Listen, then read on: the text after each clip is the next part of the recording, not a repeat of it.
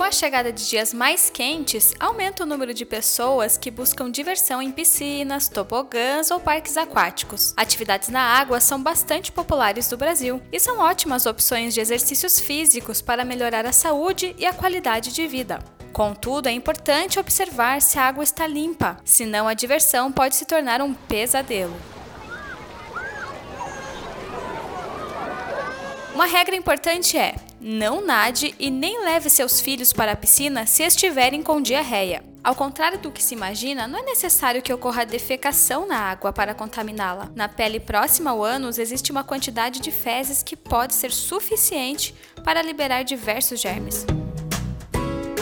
Convidamos a doutora em genética pela UFPR, Caroline Gasparim, para falar um pouco mais para nós sobre quais os cuidados que se precisam ter em piscinas. Doutora Caroline, por que é importante observar com atenção se a água da piscina está limpa? Bom, porque é possível adquirir uma série de infecções em piscinas mal cuidadas, as quais podem levar a gastroenterites, otites, infecção apenas intestinal, entre outras. Quais são os sintomas de infecção é, em águas sujas? Na verdade, não são apenas bactérias que podem ocasionar infecções em piscinas mal cuidadas. Mas, como exemplo, nós podemos destacar a Shigella, cuja infecção geralmente leva à desinteria, E. coli, que pode levar à gastroenterite, e como vírus nós podemos destacar o norovírus, o qual também está relacionado à gastroenterite. Qual tipo de exame nos fornece esse diagnóstico se a pessoa está ou não com uma gastroenterite?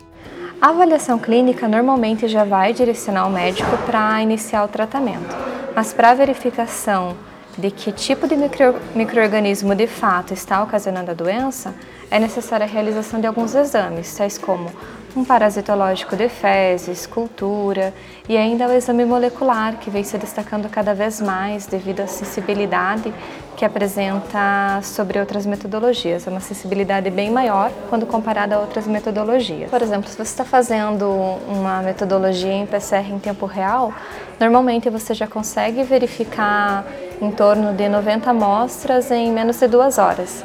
Então a velocidade da liberação do teu exame acaba sendo maior e a sensibilidade também é bem maior quando comparada a outras metodologias. E em relação ao tempo, o teste molecular apresenta o resultado do exame com mais rapidez, isso é verdade? Exato.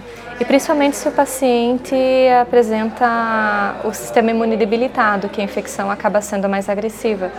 E nesse caso, a velocidade para a liberação do laudo acaba sendo essencial para que você consiga tratar o teu paciente quanto antes.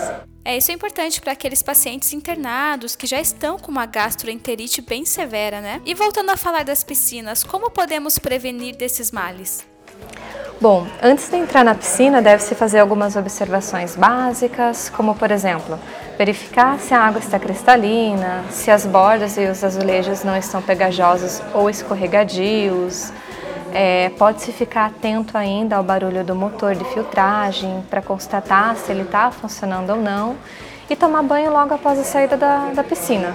E esse banho que você falou após a piscina, ele retira alguns micro-organismos? Sim, é importante também é, pela questão do cloro, né? Para que você não desenvolva nenhuma alergia. Então, para você não ficar com aquela água clorada muito tempo no, no corpo, acaba sendo importante você tomar um banho logo após.